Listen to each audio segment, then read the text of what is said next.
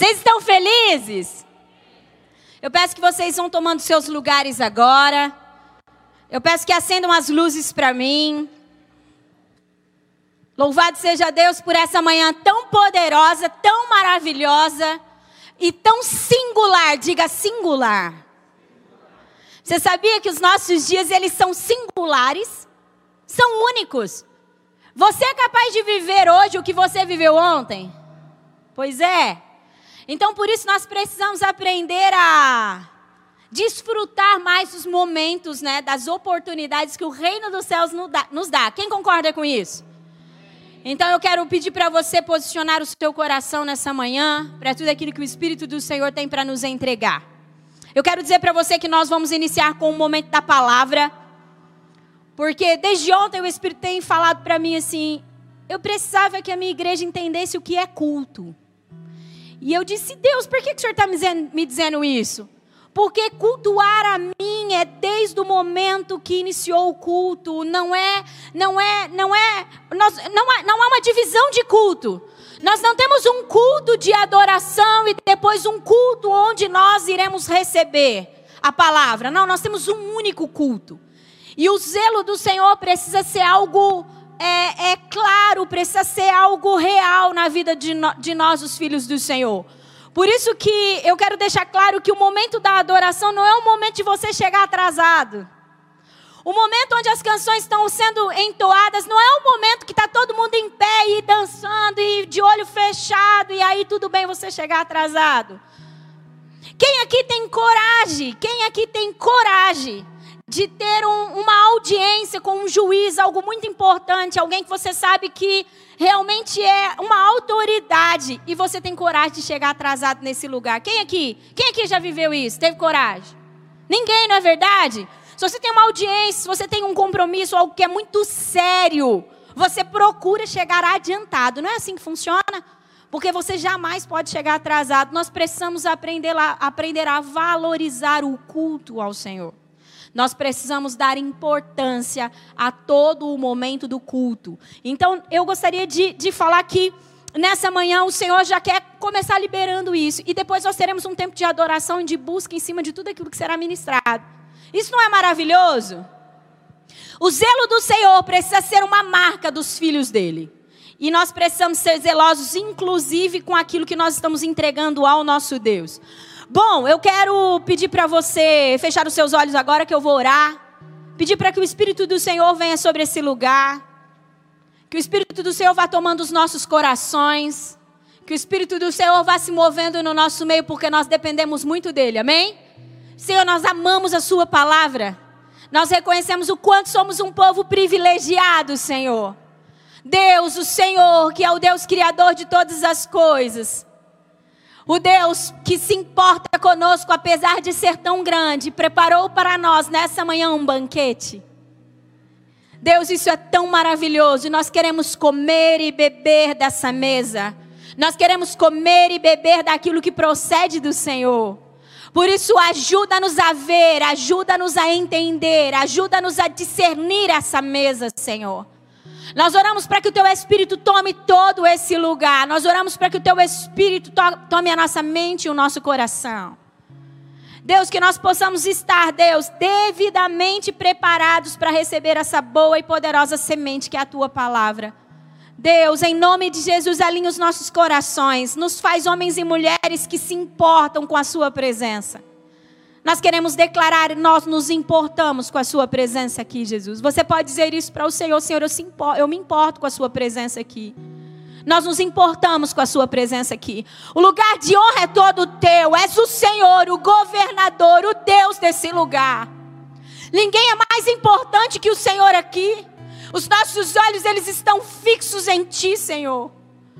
Nós amamos o Senhor. Nós reconhecemos que somos um povo favorecido. Por isso, vem sobre esse ambiente. Que essa manhã seja uma manhã onde poços possam ser desentulhados.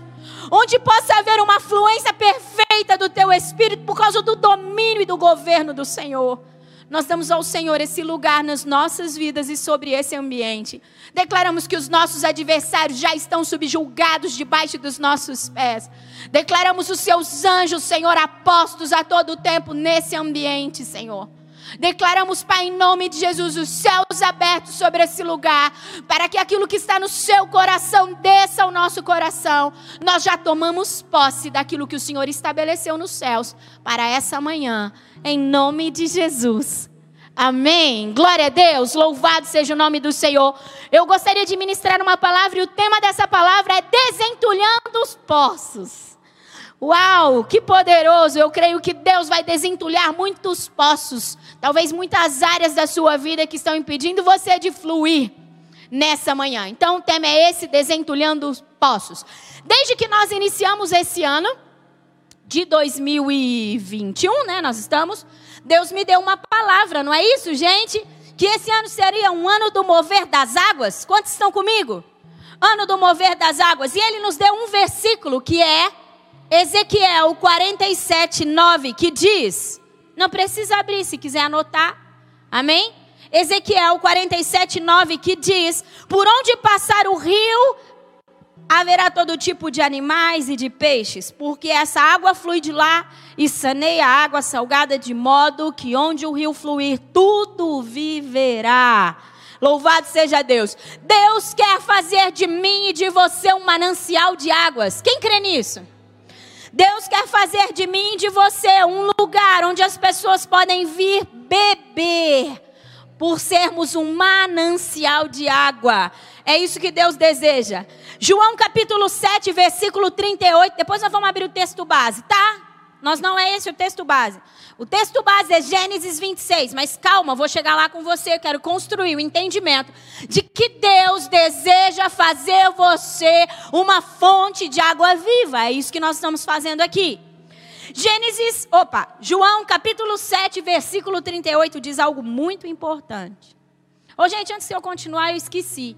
Eu acho que todos vocês sabem que nós não teremos o Kids, não é isso? Todos sabem. Caso a sua criança comece a ficar incomodado, caso tenha criança, nós temos o espaço mamãe e bebê que você pode ir lá, tá bom? Caso a sua criança comece a ficar um pouco agitada, é, é um pouco complicado o ambiente para a criança, não é mesmo? Mas, por enquanto tá assim, né, gente? Daqui a pouco acaba, né? Amém? João capítulo 7, versículo 38 diz: quem crer em mim, como diz as escrituras, do seu interior, o quê? Fluirão rios de água viva. O que mais que precisa ter para que do seu interior flua rios de água viva? Diga o que, pastora? Só crer. Ele não diz outro, nenhum, não pede nenhum outro requisito, diz quem crer em mim. Quem é que crê no Senhor? Então, isso é uma promessa para mim, para você, é ou não é, gente? Quem crer em mim, do seu ventre fluiriam rios de água viva. Maravilha, se essa é uma promessa para nós, nós viveremos. É uma promessa para todos os que creem, certo? Só que nós precisamos entender uma coisa: nós temos um adversário que está mais preocupado em nos entulhar, em não nos fazer essa verdade, em, impedir que a gente cumpra essa promessa, do que necessariamente tocar na nossa salvação. Isso talvez pareça uma loucura para você ouvir isso. Satanás sabe que se você crer em Jesus por causa do amor do Senhor que alcançou você, você sabia que você crê em Jesus não é porque você é bom? Você sabia que você crê em Jesus por causa do amor de Jesus que tocou em você e abriu os olhos do seu coração? Nós não somos nem capazes crer, de crer em Jesus se não for por Jesus. Olha que loucura! Quantos estão comigo? Não somos capazes nem em crer em Jesus se o próprio Jesus não nos ajudar a crer. Quantos estão entendendo isso? Desconfortável um pouco a palavra começar assim, não é? Sabe por que isso é tão importante? Nós precisamos entender que Deus não é um Deus de formatos, isso foi tudo coisa de homem. Nós precisamos ser um povo que está pronto a obedecer, independente de qual seja o formato do culto. Nós precisamos aprender a cultuar a Deus. Fica todo mundo caladinho, parece que chucho. É ótimo, eu amo isso, que Jesus venha quebrar as nossas religiosidades. Que nós possamos ser um povo que ouve o Senhor e obedece. Mesmo que isso venha de, de contra aquilo que a gente já está acostumado a fazer. Amém? Bom, gente, então nós precisamos entender isso. Deus nos fez para ser um manancial de água. Só que Satanás, o nosso adversário, ele quer impedir que a gente flua como esse manancial de água. Satanás quer tocar nas nossas promessas. Então, como eu estava dizendo, é, Satanás, muitas vezes, e muitas vezes mesmo, ele não consegue tocar na nossa salvação. Por quê? O nosso Deus é um Deus que salva, é um Deus amoroso, é um Deus poderoso. Sim, o pecado nos impede de ser salvos, sem nenhuma sombra de dúvida. Mas eu e você estávamos perdidos no lamaçal do pecado, e de repente o amor do Senhor tocou em nós, e os nossos corações se abriram, e o nosso interior contemplou a Jesus, e nós então declaramos: Eu aceito a Jesus que está tudo errado, né? Jesus que nos aceitou e aí a gente diz eu me rendo e é isso aí. Mas aí, gente, isso é maravilhoso. Então, às vezes a gente fica tão preocupado em ser salvo, ser salvo, ser salvo, e não estou dizendo que isso não é importante. Mas para Satanás, o mais importante não é nem fazer você ir para o inferno. Para Satanás, o mais importante é fazer você não cumprir a promessa de Deus. É fazer com que você não cumpra aquilo que Deus deseja que você cumpra como filho dele na terra. E para que Satanás faça isso, é necessário que ele venha entulhar os poços, é necessário que ele venha impedir que a gente flua como um rio, como um manancial de águas vivas. Pastora, mas e quem não está fluindo como um manancial de, de água viva está salvo? Muitas vezes sim. Muitas vezes está salvo, mas não está cumprindo aquilo que Deus deve, de verdade deseja que ele viva. Entenda algo. Qual é a função de um poço? A função de um poço é dar água a, ao seu território. Quantos estão comigo? Para que serve um poço? Um poço, ele alimenta com a sua água os animais que estão em volta, a vegetação que está em volta, a plantação, para que tenha, não falte comida. Um poço, ele alimenta de água os seus, os seus, os seus humanos, os seres humanos que estão à sua volta, para que ninguém morra. Então, é, é, onde há um poço fluindo, um poço liberando água, há vida. E há o que? Riqueza. E há o que? Prosperidade. Era-se medido a riqueza de um homem naquela época pela quantidade de poços que ele tinha. Por quê? Quanto mais poço ele tinha, Quanto mais poço ele tinha, mais animal ele poderia ter, mais plantação ele poderia ter, mais servos ele poderia ter. Quantos estão comigo? Por quê? Porque ele tinha condições de alimentar tudo aquilo com água. Quem aqui vive sem água? E eu chego a entender numa situação seguinte: quanto mais água eu e você liberar, mais vida haverá sobre mim, sobre você e sobre aqueles que estão à nossa volta. Agora, se nós formos poços mais entulhados, só haverá morte ao nosso redor. E a ideia de Satanás não é impedir eu e você de vir à igreja. A ideia de Satanás não é necessariamente, vou repetir mais uma vez, mandar eu e você para o inferno, porque ele sabe do amor do Senhor. E eu não sei se você já viu isso, mas muitas pessoas, infelizmente, elas perdem a sua vida vivendo do jeito que querem, é, literalmente perdem a sua vida vivendo do jeito que querem. Mas no último minuto o Senhor vem com salvação. Quem já conheceu gente que aconteceu isso? Então, não necessariamente a salvação é apenas o início de algo. E quando Satanás sabe que não pode impedir o povo de Deus de ser salvo por causa do amor de Jesus, ele tenta então entulhar os poços para que eu e você viva uma vida seca, para que eu vivo e você viva uma vida sem sentido, que não libera vida, que não traz vida. Então, isso é extremamente importante nós entendermos.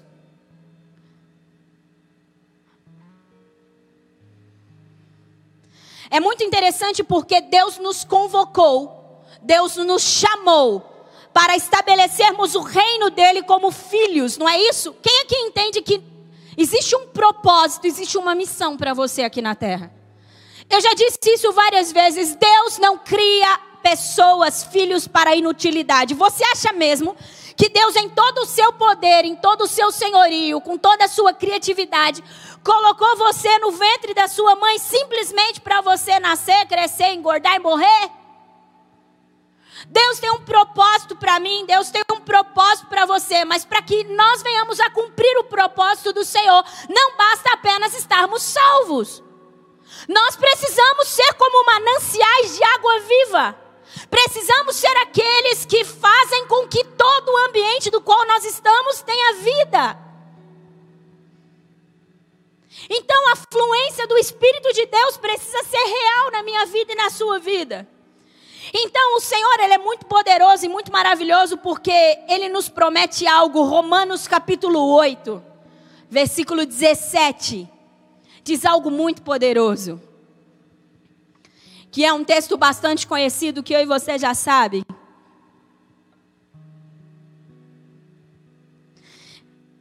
Que diz sobre a herança de Jesus para nós.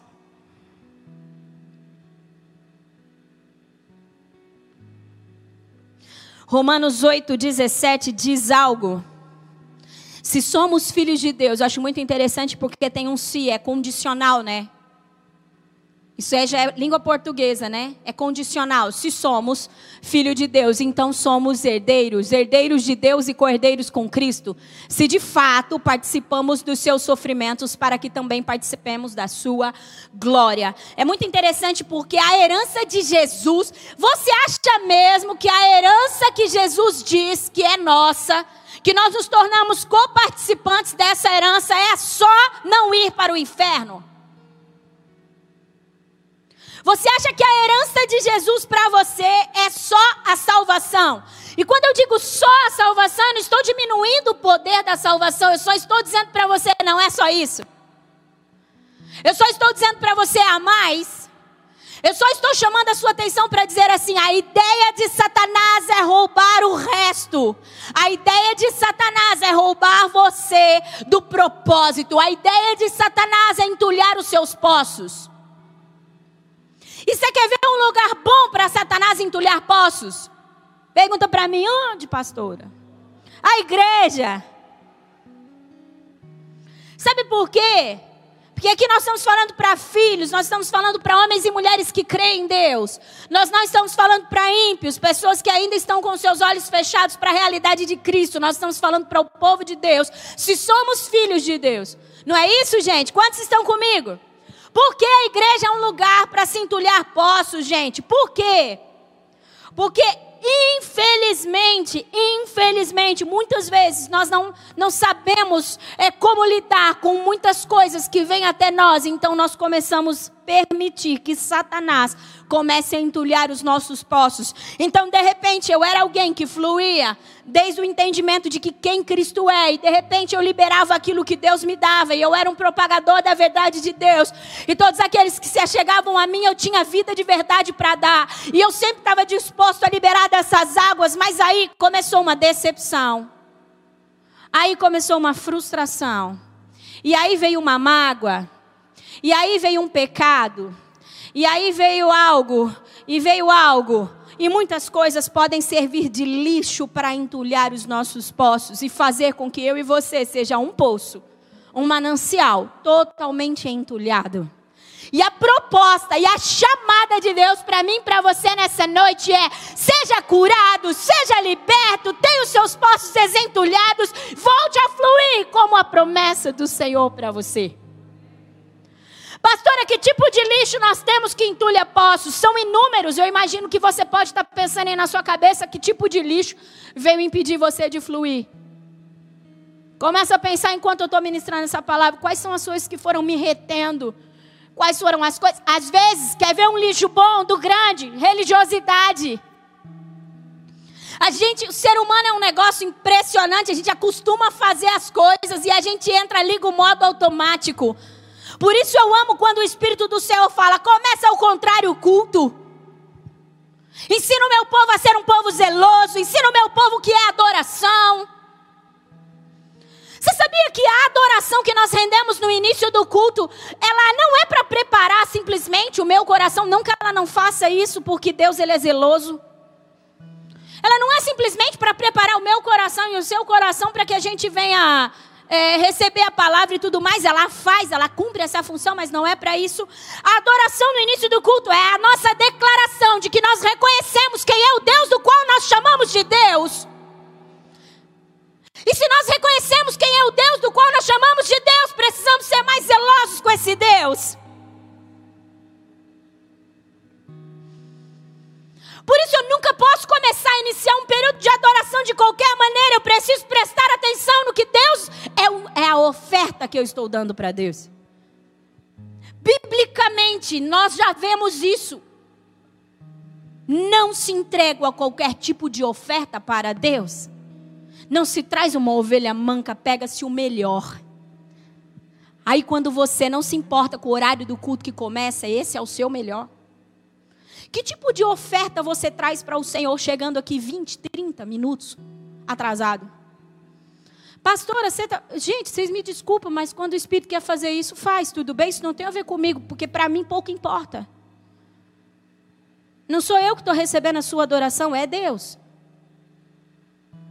Não é a mim que vocês estão adorando, é a Deus. Então, para mim, isso nada muda.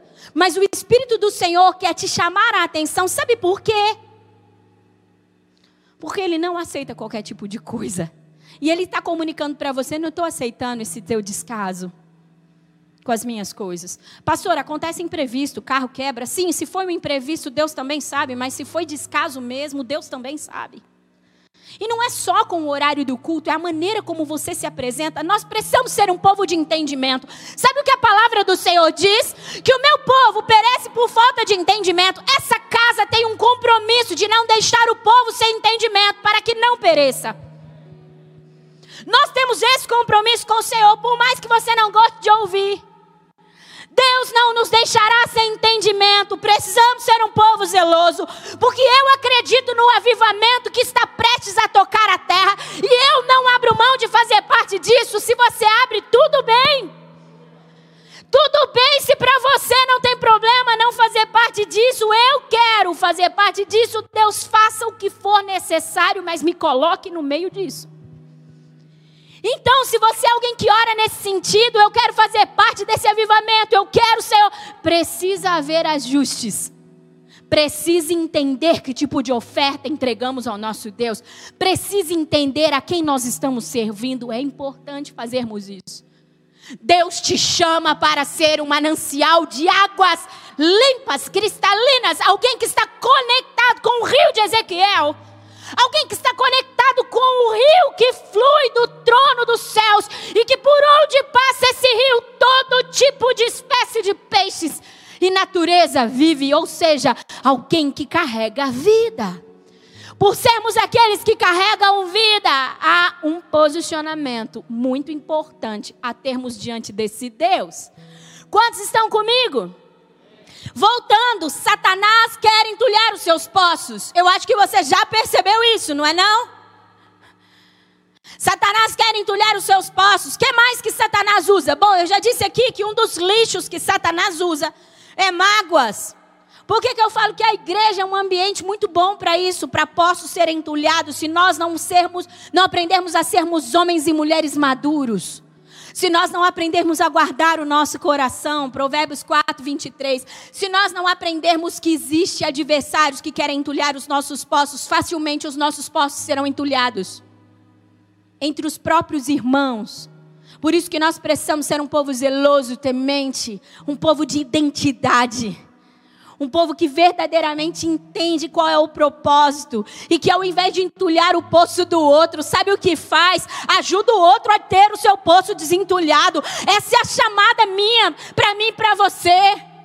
Ei, meu irmão, seu poço está entulhado nisso, tem uma mágoa aí, tem uma ferida aí, tem uma dor aí, tem um mau entendimento aí, tem um entendimento errado sobre a palavra e sobre a movimentação do Espírito. Eu entendo o que o Espírito está fazendo, vem aqui, deixa eu te ajudar. Desentulhe o poço do outro para que o outro possa fluir e o nome do Senhor ser glorificado. Uau! Mágoas, dores, frustrações, mentiras de Satanás entulham poços. Medos entulham poços. Medo entulham poços. Quantas vezes nós somos impedidos de fluir dentro daquilo que Deus deseja que eu faça? Quantas vezes nós somos impedidos de servir por causa do medo? De ousar por causa do medo? O medo entulha poços, impede a fluência. A inveja Gente, eu quero, até estava conversando com as meninas, eu quero ministrar mais sobre essa casa, sobre o problema da inveja. Se vocês soubessem o que a inveja é. A inveja é um dos principais vilões, é um dos principais inimigos que a igreja e que os filhos do Senhor têm. Se vocês souberem, se vocês pararem para analisar, a maioria das coisas que acontecem, divisões e tantas outras coisas, tem por base a inveja. A inveja, a preguiça entulha poço. Sabe, sair da zona de conforto e você nega sair da zona de conforto, seu poço está sendo entulhado, você não está fluindo do jeito que o Espírito do Senhor deseja. Quantos estão comigo? Desistência entulha poços.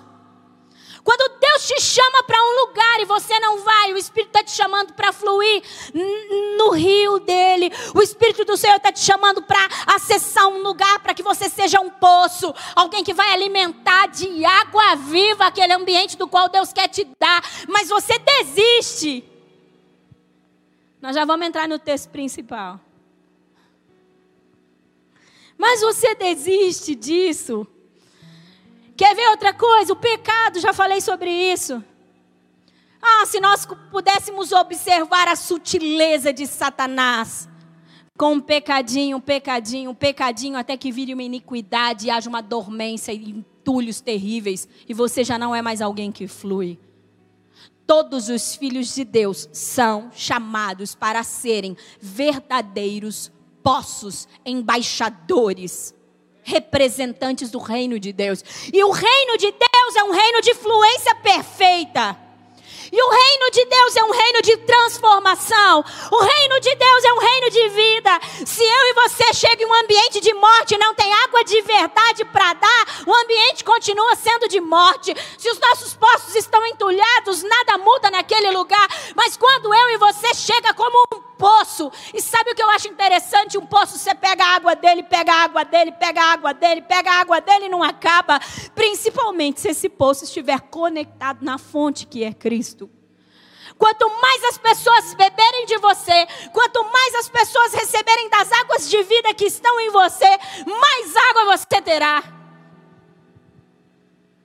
Por isso, voltando à questão da inveja, nós precisamos ser um povo liberto, curado. Nós precisamos ser um povo totalmente restaurado da inveja.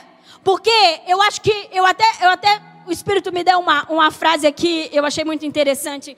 Quando eu estava preparando essa frase, eu não quero dar ênfase na inveja, apesar dela ser, a, eu acho que eu posso ousar dizendo, a principal causa dos entulhos.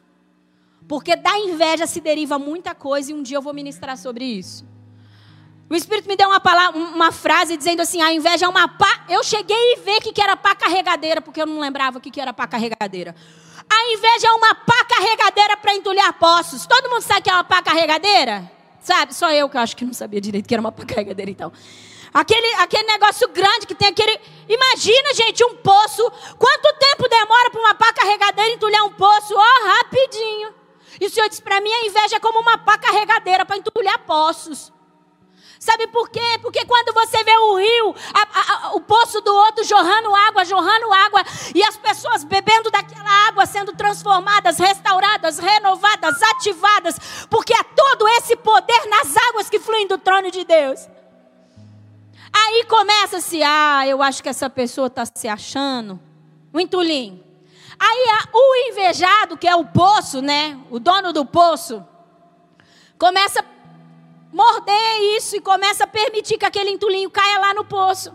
Ah, eu acho que essa pessoa está se achando, eu acho que as coisas não são bem dessa forma. Você viu o fulano? E aí começa a falar mal. E aí começa a gerar coisas e pôr defeitos e por aí vai. E aí o que, que acontece? O poço vai sendo entulhado, entulhado, entulhado. Qual que é a raiz do, do entulho do poço? É inveja. Entenda uma coisa: é impossível se você for alguém que flui como um poço desobstruído e conectado ao rio de Deus, não ter invejosos. É isso mesmo. Impossível.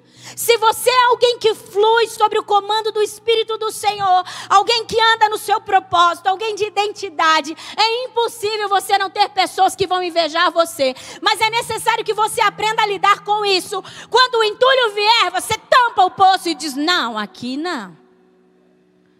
Não, eu sei quem é que tem liberado essas águas sobre esse poço. Aqui não. É importante que eu e você aprenda, lembra? Que eu disse que o conhecimento nos guarda e que o povo perece por falta de conhecimento, é exatamente isso. É importante que nós venhamos aprender a guardar os nossos poços de todos os invejosos, porque senão os nossos poços serão entulhados. E quem tem inveja? Quem tem inveja já está com o seu poço entulhado, por isso está falando do outro. Consegue entender isso? Vamos lá então, gente, nós estamos chegando, tá bom? Você sabia que uma das dos, dos piores impeditivos e é uma coisa que eu vou bater na tecla sempre que eu tiver a oportunidade de ministrar a palavra. Um dos piores impeditivos do avivamento, ou talvez uma das principais causas que impedem o avivamento sobre os homens, é a inveja. Porque a inveja gera divisão, facção, competição. A inveja gera tudo isso.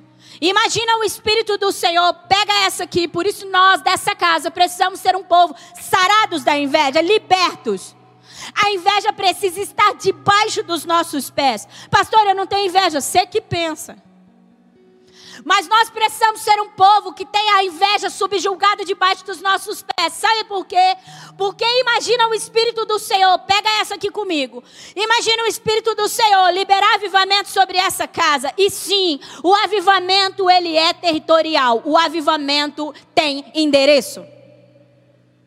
Pega na história aí para você ver que você vai ver que o avivamento tem endereço. E eu estou orando a Deus para Ele marcar esse endereço aqui como endereço do avivamento.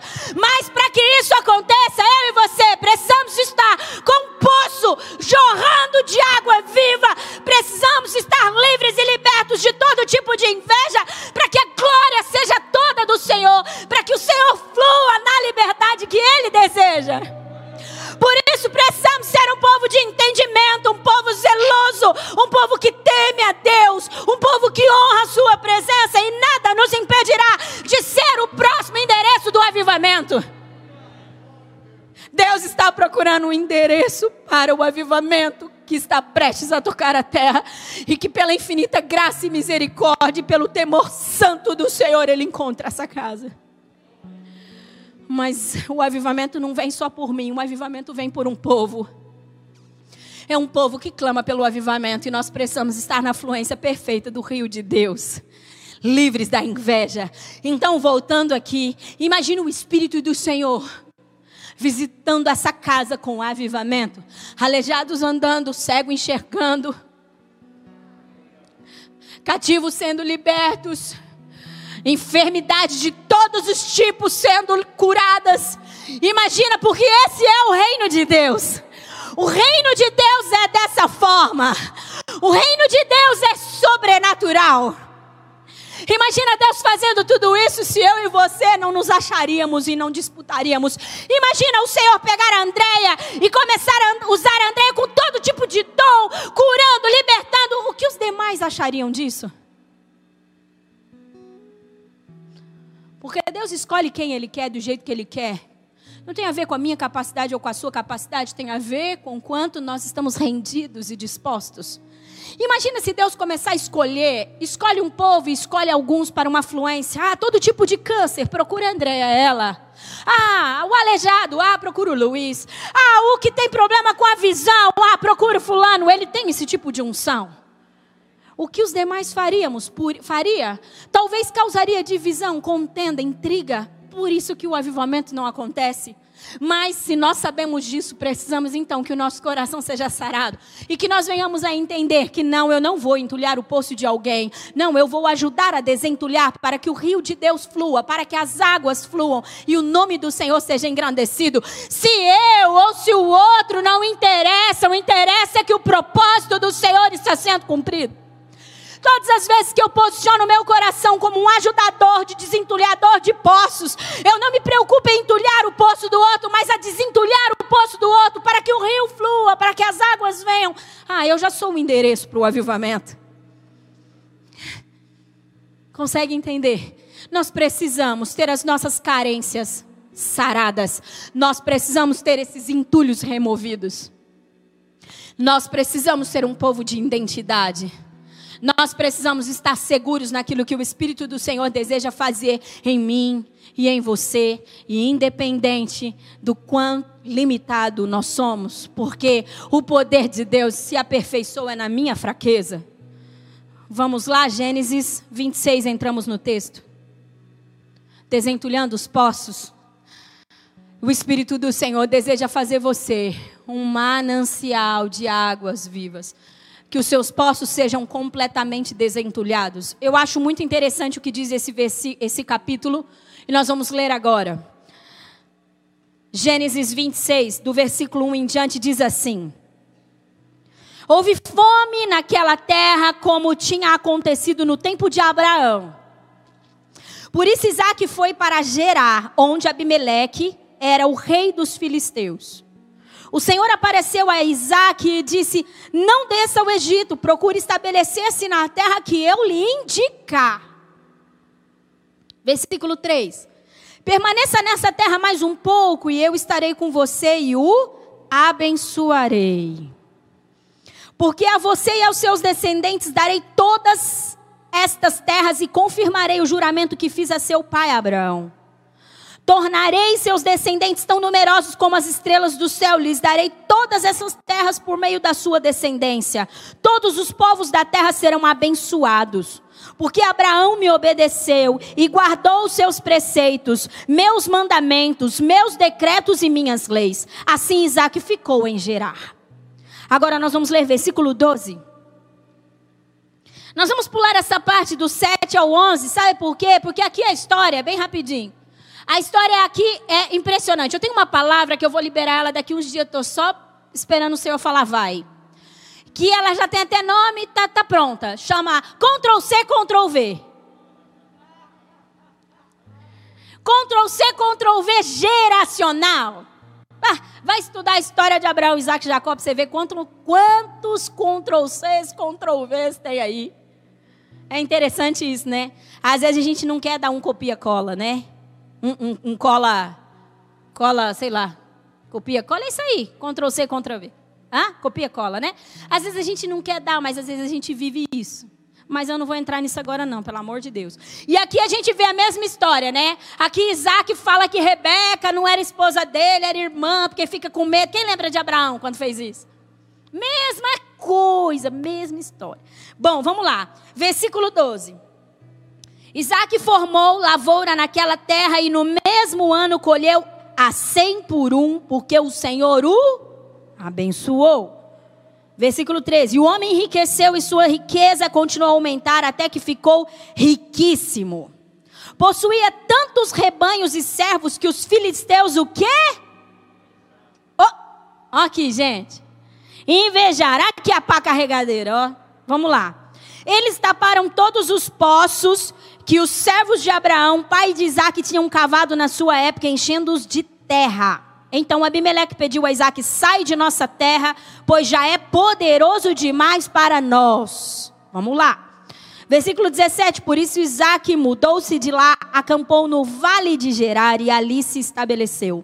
Isaac reabriu os poços cavados no tempo de seu pai Abraão, os quais os filisteus fecharam depois que Abraão morreu, e deu-lhes o mesmo nome de seu pai, que seu pai lhes tinha dado. Os servos de Isaac cavaram no vale e descobriram um veio de água.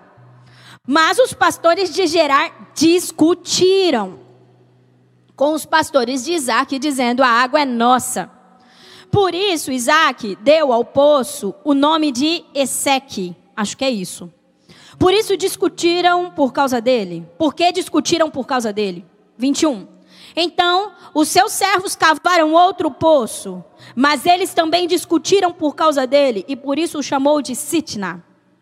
Que inclusive, gente, se for ver, essa palavra hebraica deu origem ao nome de Satanás, tá? Inimigo, adversário. Versículo 22. Isaac mudou-se dali e cavou outro poço, e ninguém discutiu por causa dele. Deu-lhe o nome de Reobote, dizendo: Agora o Senhor nos abriu espaço e prosperaremos na terra. Dali Isaac foi para Berseba. Naquela noite o Senhor lhe apareceu e disse: Eu sou o Deus de seu pai Abraão. Não tema, porque estou com você. Eu o abençoarei e multiplicarei os seus descendentes por amor ao meu servo Abraão. Isaac construiu nesse lugar um altar e invocou o nome do Senhor. Ali armou o acampamento e os seus servos cavaram outro poço. 26. Por aquele tempo veio a ele Abimeleque de Gerar com Alsate, seu conselheiro pessoal, e Ficol, o comandante dos exércitos. Isaac lhes perguntou: Por que me vieram ver uma vez que foram hostis e me mandaram embora? Ele eles responderam: Vimos claramente que o Senhor está contigo. Por isso, dizem, por isso dissemos: façamos um juramento entre nós.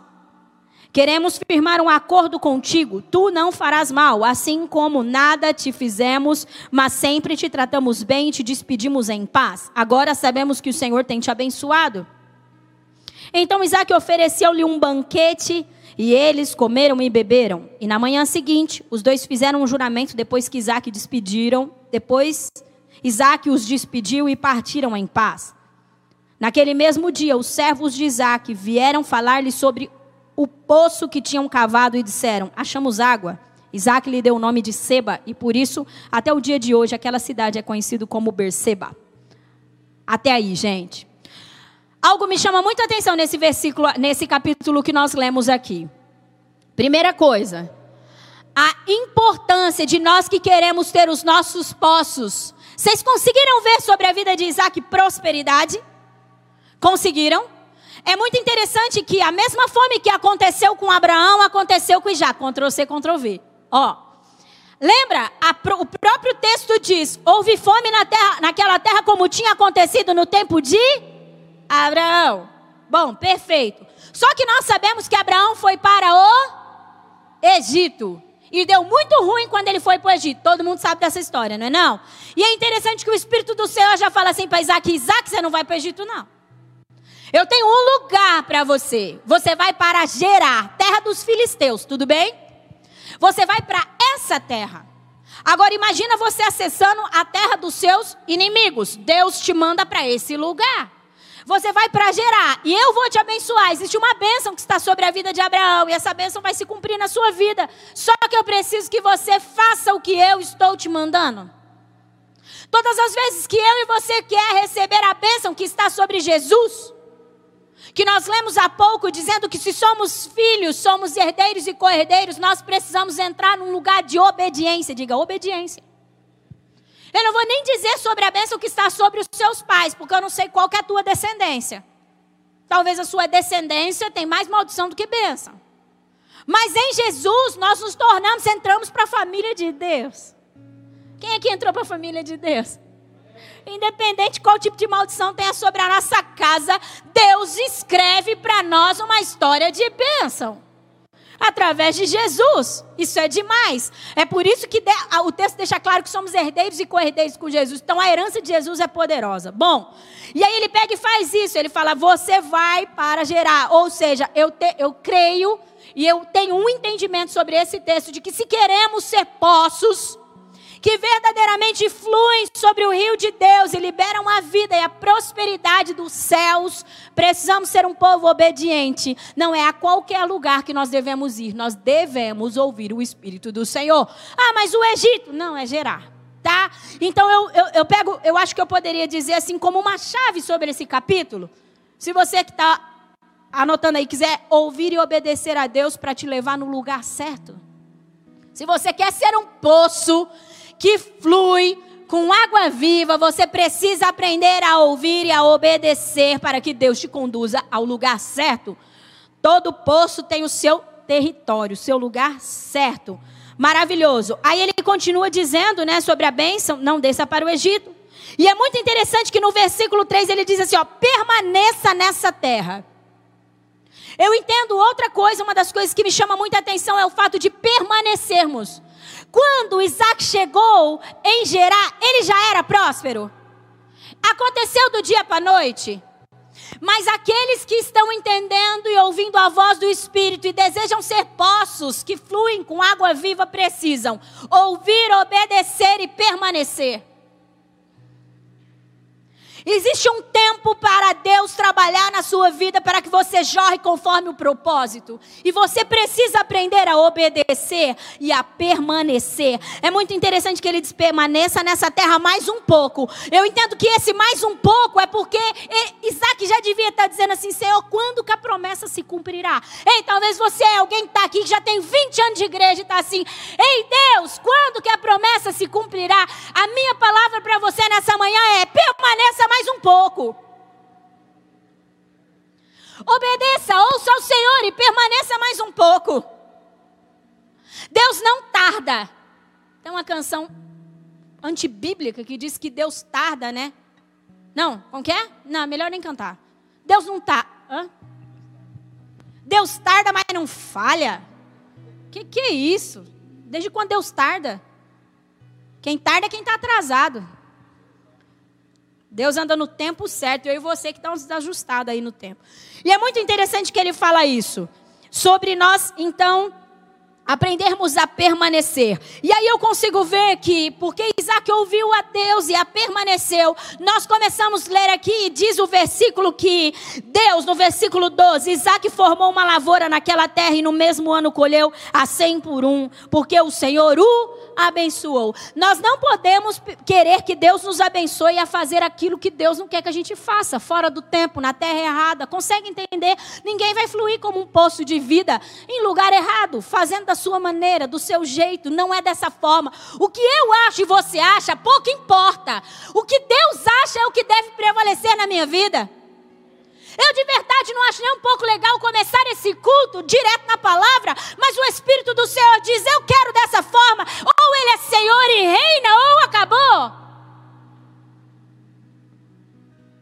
Ou Deus, nós temos que parar com essa balela de que Ele é o nosso Senhor se Ele não governa. Temos que parar com essa balela se Ele é o meu rei, o Senhor da minha vida, eu faço do jeito que eu quero, vou onde eu quero, congrego onde eu quero.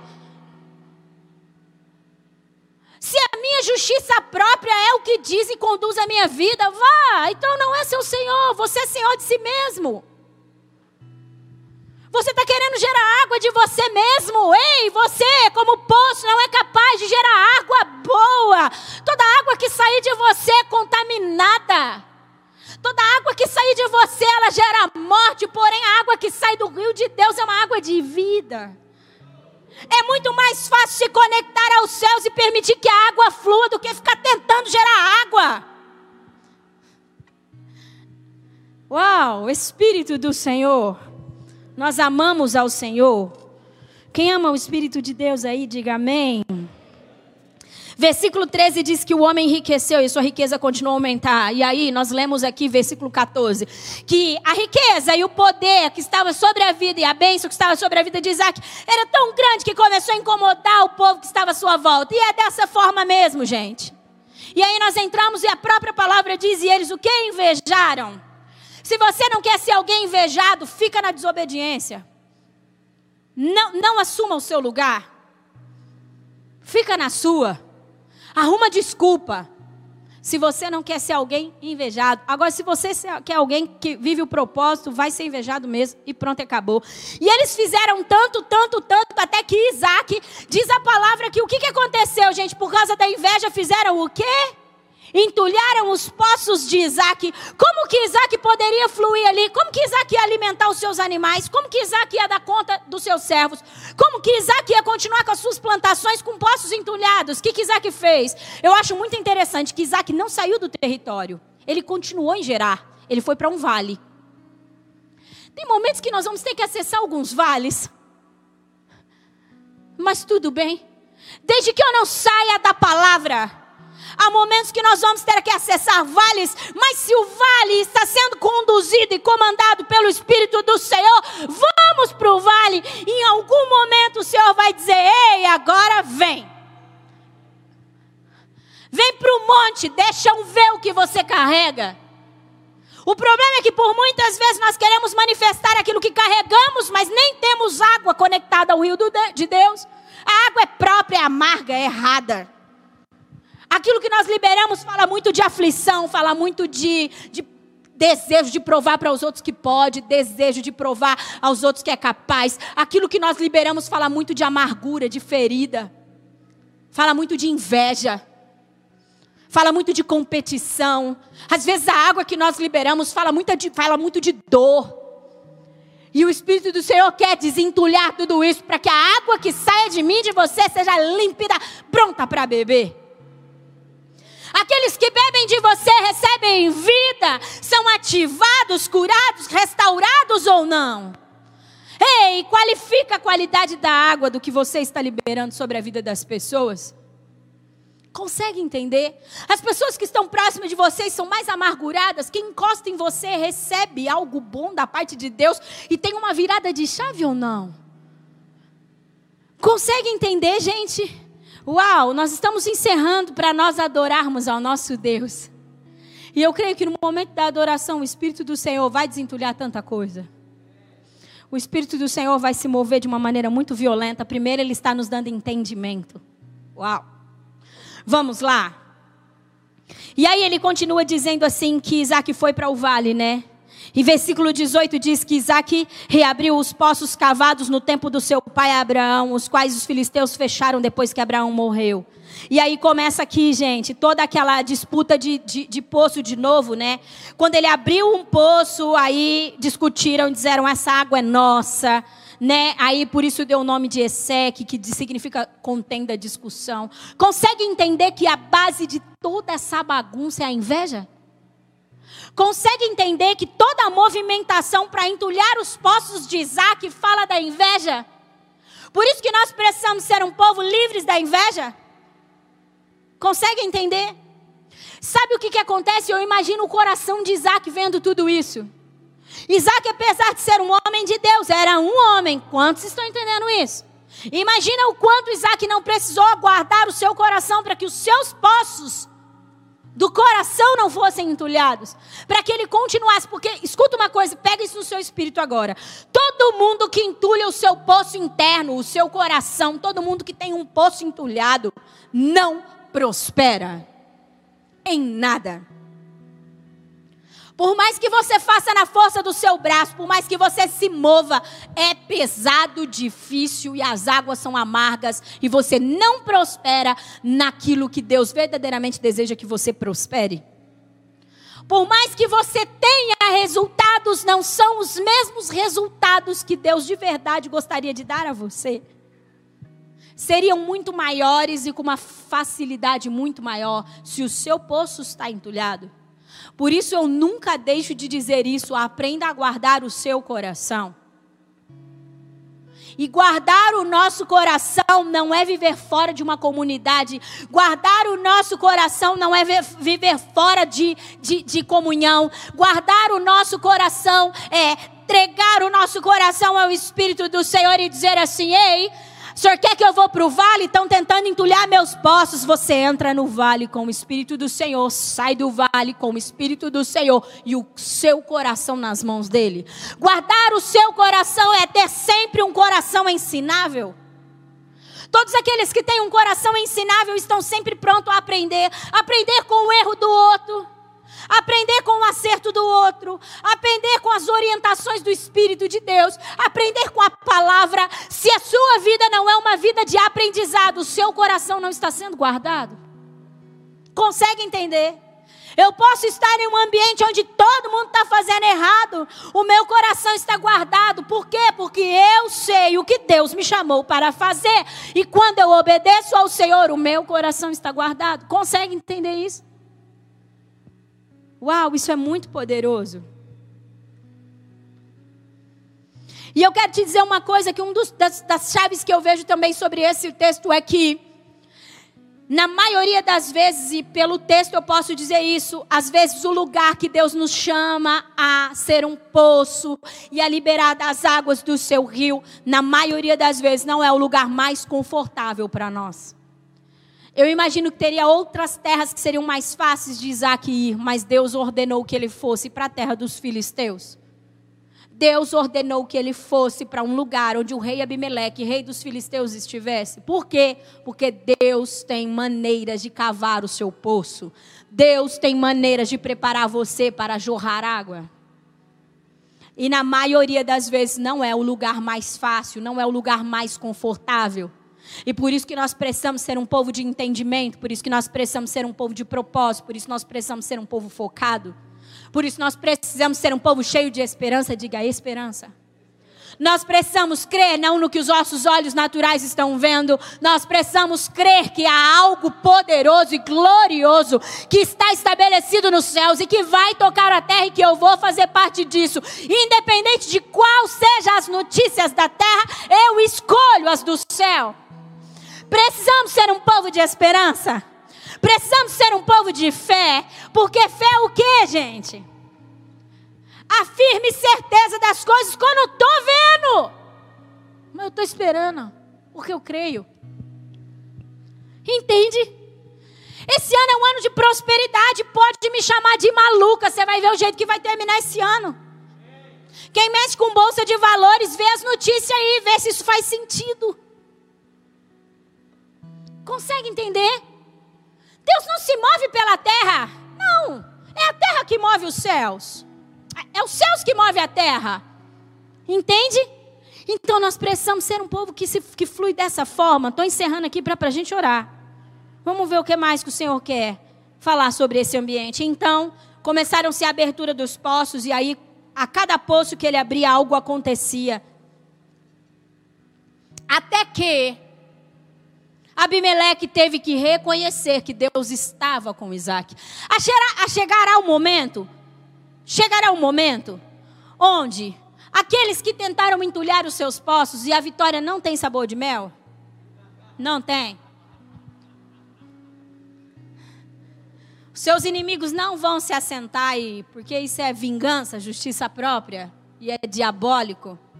Não, mas sim, haverá um momento onde muitas pessoas que tentaram entulhar os seus poços vão ter que chegar em você e dizer assim: "Ei, eu vejo que Deus te abençoou.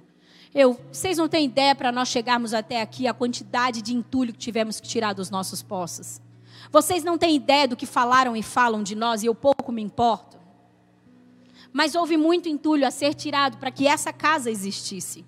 Porque tentaram entulhar os nossos poços. E eu não lembro a canção. E não é para eu cantar mesmo, que eu não sou cantora. Tentaram entulhar os nossos poços, mas nós prosseguimos. Tentaram entulhar os nossos poços, mas nós falamos: Ei, aonde agora, Senhor? Ei, Elaine, vai para gerar, vai para gerar. Elaine, estão com inveja, vai para o vale, vai para o vale. E é assim que funciona. Aqueles que têm o Senhor como Deus da sua vida são conduzidos pela voz do Espírito. E cai o entulho, pastora, mas e se cai o entulho? O Espírito do Senhor te dá força, coragem, perdão perdão, perdão, e o perdão vai lá e arranca o entulho, e novamente as águas jorram. Não existe paralisia, não existe inutilidade, não existe sequidão para aqueles que amam, obedecem e temem ao Senhor. Não existe, existe prosperidade a todo o tempo. E eu não estou dizendo apenas de riquezas, apesar de prosperidade fazer parte disso. Eu não estou dizendo apenas de ser rico. Porque isso tudo é consequência. Se Deus tiver isso para você, você vai ser pronto e acabou. Se você for obediente, fiel ao Senhor, vai ser. Mas não estou dizendo de riqueza, não. Porque nós não pregamos prosperidade aqui. Mas quando nós falamos de prosperidade, é prosperidade de paz, de alegria, de sabedoria, de revelação, de entendimento, prosperidade de saúde prosperidade em estratégias, prosperidade financeira, prosperidade em todas as áreas, porque o reino de Deus é próspero. Porque o reino de Deus é um reino de vida, porque o reino de Deus é um reino de abundância, e a escassez não diz sobre Deus. Então Deus nos chama a ser um poço que libera águas de vida, tanto para nós, para sermos alguém que cumpre a sua promessa, como para as pessoas que estão à nossa volta. E o rei Abimeleque e todos os seus servos tiveram que reconhecer essa bênção sobre Isaac. E eu convido você a se colocar de pé nesse momento. E nós vamos orar. E nós vamos orar para que o Espírito do Senhor nos ajude. Se até hoje o seu poço ficou entulhado, se até hoje você sentiu alguém seco, Talvez você Talvez você se sente seco, se sente seco por quê, pastora? Pastora, há tanta mágoa, há tanta dor, se você conhecesse a minha história. Eu não conheço talvez a sua história, mas o Espírito do Senhor que me mandou pregar essa palavra conhece a sua história e saberia que você estava aqui. Então eu quero te dizer que já tem uma solução para esse para todos esses entulhos. Porque senão Deus não mandaria você aqui. Existe uma solução, existe uma pá carregadeira que vai arrancar todos esses entulhos daí. Existe um Deus que está disposto a ir aonde for necessário para que a sua dor seja removida, para que a sua, para que os seus a, a, a, esses entulhos sejam completamente removidos do seu poço e você volte a fluir. O que nós precisamos aprender a obedecer. Que nós precisamos aprender a depender. E eu convido você a fechar os seus olhos nesse momento. Vamos orar ao Espírito do Senhor. Ajuda-me.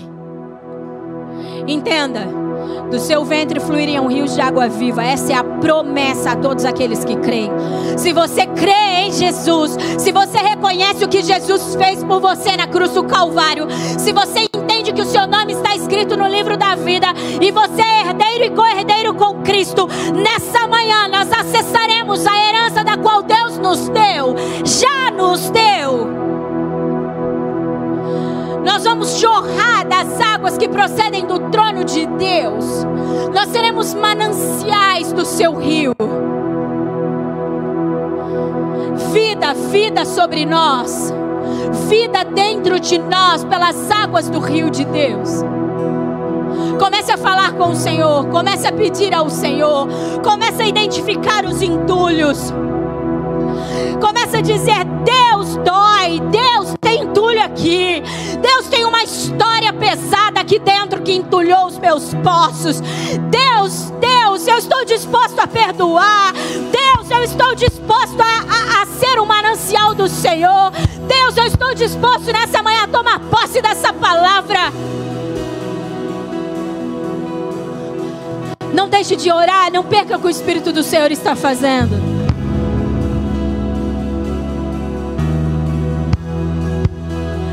Espírito, tens liberdade, és o Senhor desse lugar. Flua, Espírito. Anjos do Senhor, atuem no nosso meio, nós oramos. Libera anjos do Senhor, Pai. Anjos que ministram cura, anjos que quebram grilhões, anjos que despedaçam cadeias. Nós oramos por isso, Senhor. Oramos pelo liberar dos anjos do Senhor atuando aqui. A tua palavra diz que os anjos são ministros daqueles que amam e servem ao Senhor. Oramos para que anjos ministros venham ministrar as nossas vidas. Declaramos a presença do Senhor tocando nos poços entulhados nessa manhã.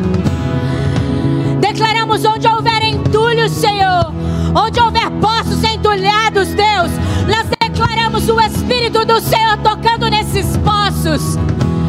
Nós declaramos onde houver um casamento entulhado. Ah, Deus, nós declaramos, Senhor, o toque do teu Espírito, desentulhando esse poço de casamento. Declaramos onde houver poços entulhados, ó Deus. Na vida profissional nós declaramos poços sendo desentulhados agora e a fluência perfeita do rio de Deus. Nós declaramos a Deus, onde houver poços entulhados, gerando enfermidade física, nós declaramos poços sendo desentulhados agora.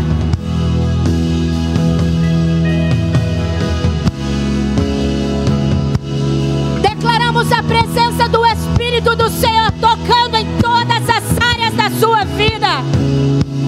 Declaramos o braço forte de Deus trabalhando em favor dos seus poços. Declaramos que ambientes de sequidão agora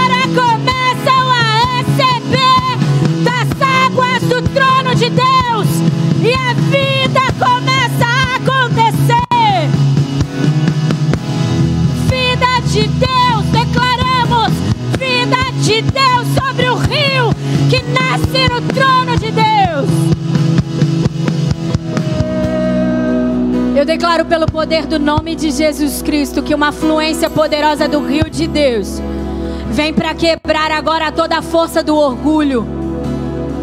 Eu declaro violência sobre as águas do rio de Deus, quebrando a força do orgulho que sustenta o entulho.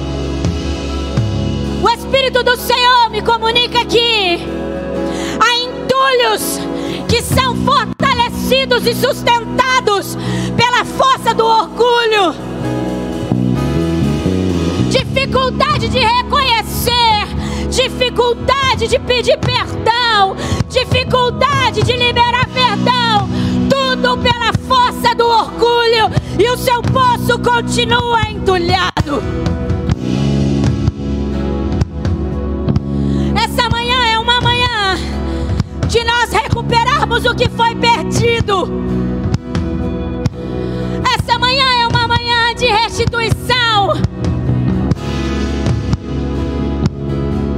Desde que os olhos do nosso coração se abriram para Cristo, há uma chamada, há uma promessa para sermos aqueles que acessam a herança. Há uma chamada e há uma promessa para sermos aqueles que têm os seus ventres fluindo com o rio de Deus. Que tem a fluência das águas do rio de Deus. E se isso não está acontecendo na nossa vida, nessa manhã o Senhor quer restituir você. Ele quer desentulhar os teus poços, mas é necessário sermos homens e mulheres corajosos. É hora de nós reconhecermos o orgulho. É hora de nós darmos nome aos entulhos. É hora de nós darmos nome aos entulhos. Esse entulho se chama mágoa, esse entulho se chama falta de perdão, esse entulho se chama religiosidade. Eu criei um Deus para mim que não tem nada a ver com o Senhor, e isso entulhou os meus poços. Esse entulho se chama pecado, pornografia, adultério, mentira. Esse entulho tem nome.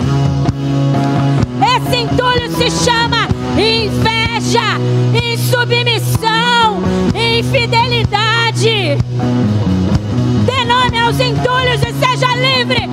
Veja com os teus próprios olhos o Espírito do Senhor desentulhando os seus poços.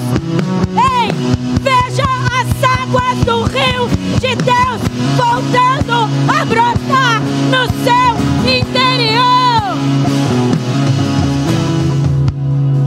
Eu sinto no meu espírito que o Senhor deseja usar a comunidade para ajudar a desentulhar poços.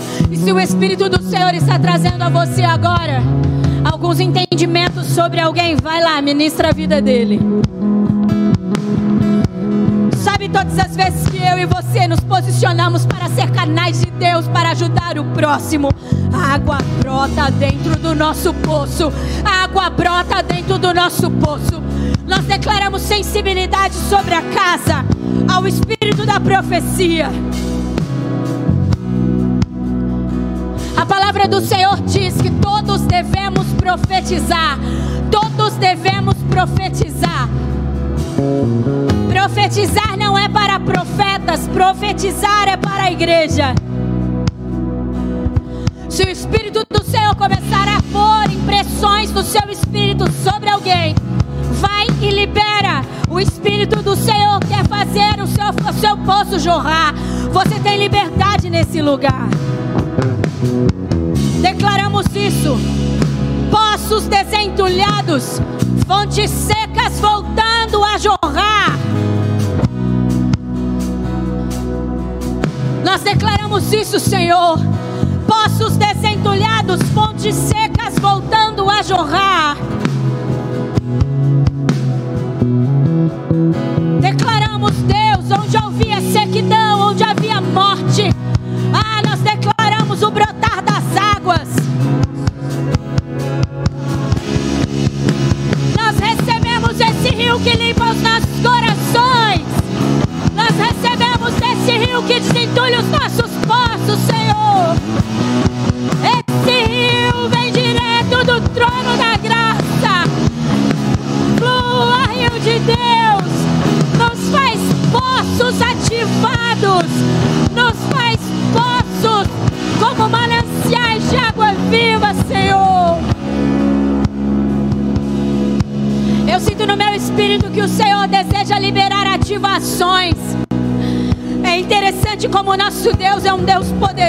Glorioso. Ele não apenas desentulha, ele não apenas desentulha os nossos poços e nos faz fluir como um canal dele, e não apenas nos coloca em um lugar de, de liberar vida, mas ele ativa tudo aquilo que ficou dormente. E o Espírito do Senhor está com uma unção de ativação sobre esse ambiente. O Espírito do Senhor quer ativar o encargo que um dia você recusou por ter o seu poço entulhado. Há uma chamada de Deus nesse ambiente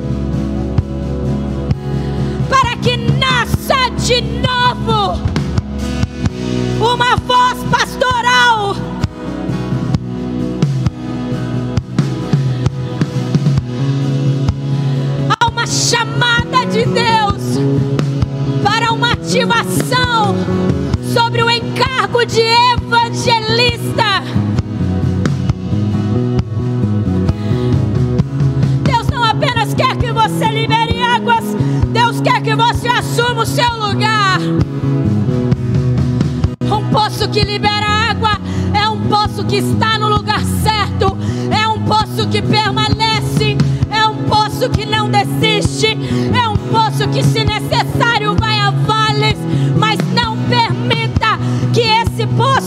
entulhado. Se você abrir mão daquilo que um dia o Espírito do Senhor te deu, eu quero te dizer que ele não abriu mão. Ele não abriu mão da escolha dele sobre você. Deus não abriu mão da escolha dele sobre você, por mais que você tenha desistido. O Espírito do Senhor te chama para o lugar que você caiu. O Espírito do Senhor te chama para o lugar que você caiu. O Espírito do Senhor te chama para a fluência do encargo que Ele te deu. Se isso tem a ver com você, Comece a orar e a falar com o Senhor nesse momento. E vamos adorá-lo para que o Espírito flua. Faça, Senhor. Existe um trono de adoração ao Senhor nesse lugar. Todas as vezes que eu e você contemplam o Senhor, algo é transformado dentro de nós. A palavra diz isso. Que com o rosto descoberto, nós contemplamos a face do Senhor e somos transformados de glória em glória. Há uma glória sobre esse lugar, há uma glória que está emanando da face de Jesus ao contemplarmos nessa manhã, para que venhamos a ser transformados. Nós te adoramos, ó Deus. Nós te adoramos. Continue adorando ao Senhor. Continue adorando ao Senhor. Vá falando palavras de adoração ao Senhor. Reconheça quem Deus é. És absurdamente santo e incomparável. A sua glória nada pode ser medido. Seu poder não é comparável, Senhor. O seu nome está acima de todo nome. Ninguém é santo como o Senhor é santo. Ninguém é digno como o Senhor é digno. Ninguém é merecedor de glória como o Senhor é. O Senhor a nada se compara nada se compara, nenhum Deus se compara a ti. Continue adorando ao Senhor, dê ao Senhor o lugar que lhe é devido. Só no Senhor nós temos a cura, só no Senhor os nossos entulhos podem ser removidos. Você está diante daquele que pode verdadeiramente trazer aquilo que você precisa. Você está diante daquele que pode curar o seu interior, libertar o seu interior. Você está diante daquele que pode vencer qualquer hierarquia de demônios em favor de você. Você está diante daquele que pode cumprir e viver e fazer você, pelo seu poder, viver a sua história, a história da qual Ele escreveu para você. Nós te honramos, Senhor. Nós declaramos o governo absoluto do Senhor sobre as nossas vidas, ó Deus. Nós declaramos esse governo sobre essa casa, Senhor. Nós declaramos esse governo sobre os ministérios dessa casa, Senhor. Ninguém aqui é soberano como o Senhor é. Ninguém aqui, Senhor, governa como o Senhor governa. As suas ordens, elas são absolutas. O seu coração, Senhor, é o que governa essa casa. Nós submetemos a sua vontade. Nós submetemos as nossas vidas à sua vontade. Nós queremos jorrar das águas que procedem do Senhor. Nós submetemos o nosso poço às águas do teu rio. As nossas vidas ao teu senhorio. Verdadeiramente és o nosso Deus e não há outro. Verdadeiramente és o nosso Rei. És o nosso Senhor e o nosso governador. Por isso o Senhor tem total liberdade, nós autorizamos. Escuta algo aqui. Parece pretensão eu dizer que eu estou autorizando Deus a fazer o que Ele quer aqui, mas não é. E eu vou te explicar por quê. E isso é um princípio muito importante que você precisa entender, porque às vezes você perde por não autorizar Deus se mover na sua vida. A Bíblia diz que o nosso inimigo ele vem rouba, e o nosso adversário ele não pede permissão para nos roubar, para contaminar as nossas vidas, ele simplesmente sugestiona e com sutileza nos conduz a um lugar de morte. Porém, Deus, o Espírito do Senhor não é dessa forma. Dia lá no Adão, em Adão e Eva, lá no Éden, ele nos deu autoridade sobre a terra. Um dia lá, a Adão e a Eva, ele deu autoridade para escolher. Deuteronômio diz que ele nos dá um caminho de vida ou um caminho de morte, nós que devemos escolher qual queremos. Um caminho de bênção ou um caminho de maldição, eu e você que faz a escolha. E quando nós escolhemos dizer Deus, eu escolho que o Senhor faça aqui, é Deus nos respeitando. Não que Deus não tenha poder suficiente para vir e fazer o que quer comigo e com você, mas Deus nos respeita. Deus é um Deus de princípio e um dia Ele nos deu a opção de escolher.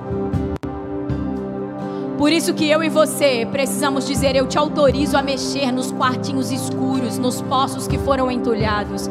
Eu te autorizo a desentulhar os poços. Eu te autorizo a mexer nesse lugar que dói e que eu tranquei.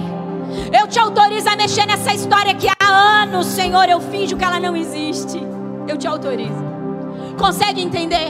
E como líder dessa casa, eu quero declarar mais uma vez, e sempre que eu tenho oportunidade de estar aqui, eu digo: Deus, eu te autorizo, o Senhor tem autoridade para fazer o que o Senhor quer com essa comunidade. Do seu jeito é melhor. Do seu jeito é melhor. Do seu jeito é melhor, Senhor. Do seu jeito é melhor. Você pode dizer assim: do seu jeito é melhor, Senhor. Eu te autorizo a tocar nos poços da minha vida. Do seu jeito é melhor. Eu te autorizo a tocar no meu coração. Eu te autorizo a tocar na minha história. Do seu jeito é melhor. Confie no amor do Senhor. Do seu jeito é melhor. Não tenha medo. Não tenha medo dos toques do Senhor. Não tenha medo da, das movimentações do Espírito de Deus na sua vida. Não tenha medo. Levante suas mãos para o alto e diga assim: Eu creio que pelo mover do Espírito de Deus, nessa manhã, Todos os poços que estavam entulhados da minha vida foram desentulhados. Por isso, eu tenho água para mim. Eu tenho água para todos aqueles que pedirem a razão da minha fé. Por isso, eu me tornei um manancial de águas vivas. Por isso, o meu ventre pode jorrar dessas águas, porque vida de Deus está em mim Diga: os lugares de morte e de sequidão já foram desentulhados e agora a vida de Deus flui através do seu rio. Aleluia! Você pode aplaudir esse Deus lindo e poderoso. Ninguém é capaz de entulhar os nossos poços como o Senhor. Ninguém é capaz de nos curar e nos libertar como o Senhor. Teu é o poder, tua é a glória para sempre, de geração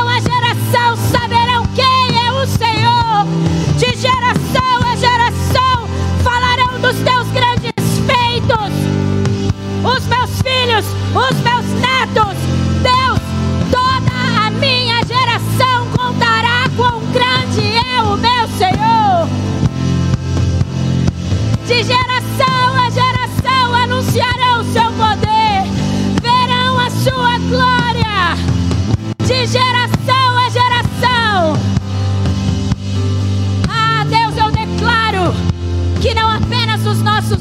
poços foram desentulhados, só mais isso para eu ir embora. Levanta a sua mão e diga assim: Eu declaro, não apenas os meus poços foram desentulhados, mas de toda a minha descendência.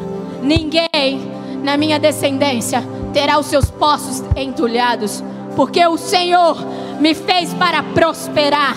Eu terei água para mim e para todos os meus descendentes, e os meus descendentes terão para a sua próxima geração.